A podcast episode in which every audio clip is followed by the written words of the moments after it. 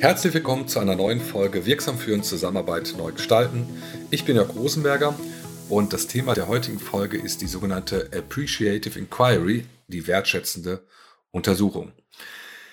Die wertschätzende Untersuchung ist ein Tool, ein, eine Methode, die ähm, dazu dienen kann, Einzelpersonen oder Gruppen bewusst den Fokus anzubieten, mehr auf die Lösung zu achten, mehr auf das, was geht, mehr auf das Positive.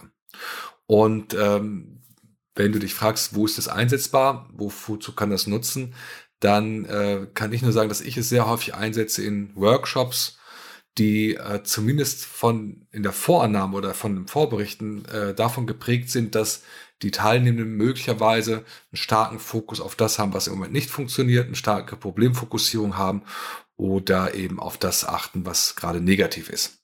Und ähm, ich setze diese Methode dann ein, insbesondere zum Beginn von solchen Workshops, um erstmal wieder eine andere Perspektive einzunehmen oder den, das Angebot zu unterbreiten, dass die Teilnehmer eine andere Perspektive einnehmen. Und da fällt mir ein Zitat ein, was ich damals, als ich diese Methode mal zu Papier gebracht habe, die es auch äh, überall nachlesbar ist, äh, das Zitat, äh, was ich damals auf mein Arbeitsblatt äh, geschrieben habe, lautete, Wissen Sie nicht, dass die Welt voller Probleme ist? fragt der negativ Denkende. Aber die Welt ist auch voller Lösungen von Problemen, erwidert der positiv Denkende.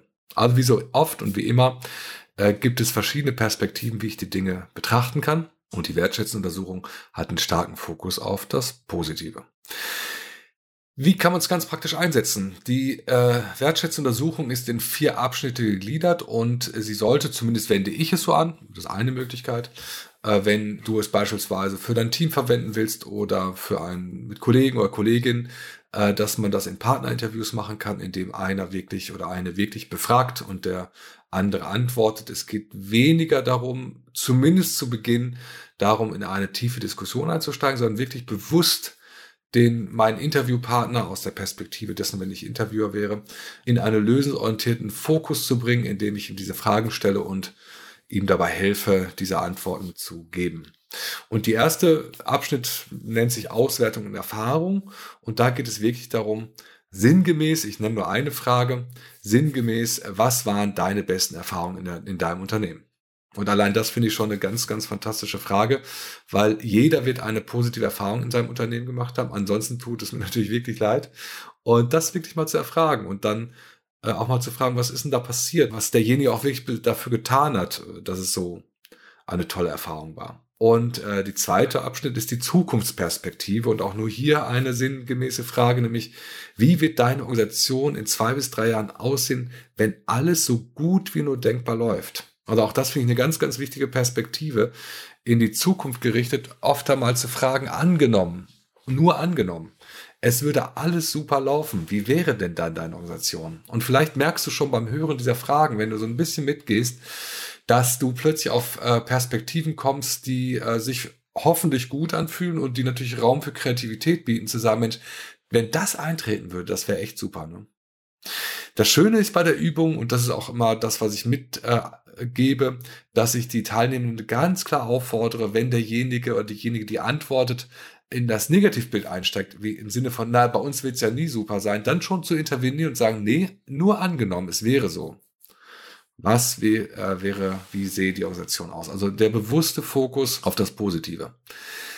Die dritte Perspektive sind die notwendigen Kommunikationspartner. Und ähm, die baut auf die zweite auf und die lautet dann eben, wer muss denn nun mit wem ins Gespräch kommen und wer muss zur Mitarbeit gewonnen werden, damit das eintritt, was wirklich best of wäre. Die beste mögliche Perspektive.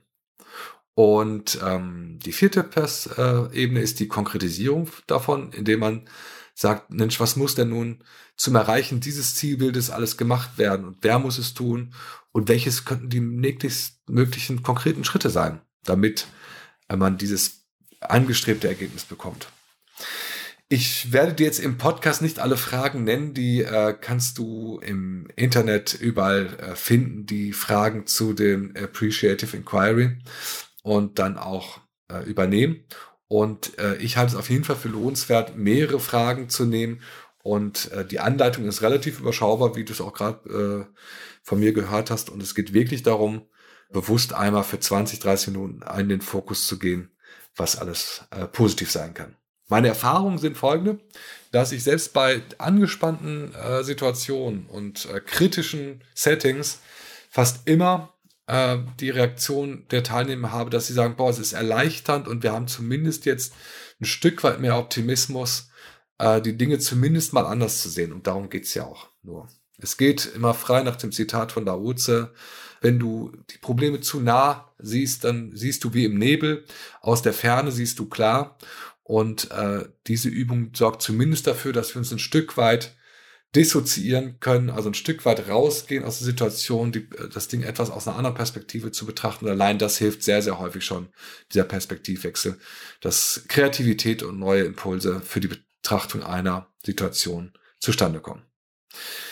Ich äh, möchte dir Mut machen, das einmal auszuprobieren. Wenn du in einer Situation bist, wo du denkst, die Gruppe oder ich könnte eine neue Perspektive gebrauchen, wir sind zu sehr verhaftet im Problem, die Appreciative Inquiry äh, von dem Begründer äh, David Cooper Ryder äh, einmal anzuwenden.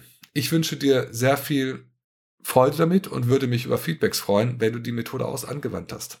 Wenn du Fragen zur Anwendung hast, dann kannst du die jederzeit über die sozialen Medien an mich stellen. Ich werde sie beantworten. Viel Spaß beim Ausprobieren der wertschätzenden Untersuchung.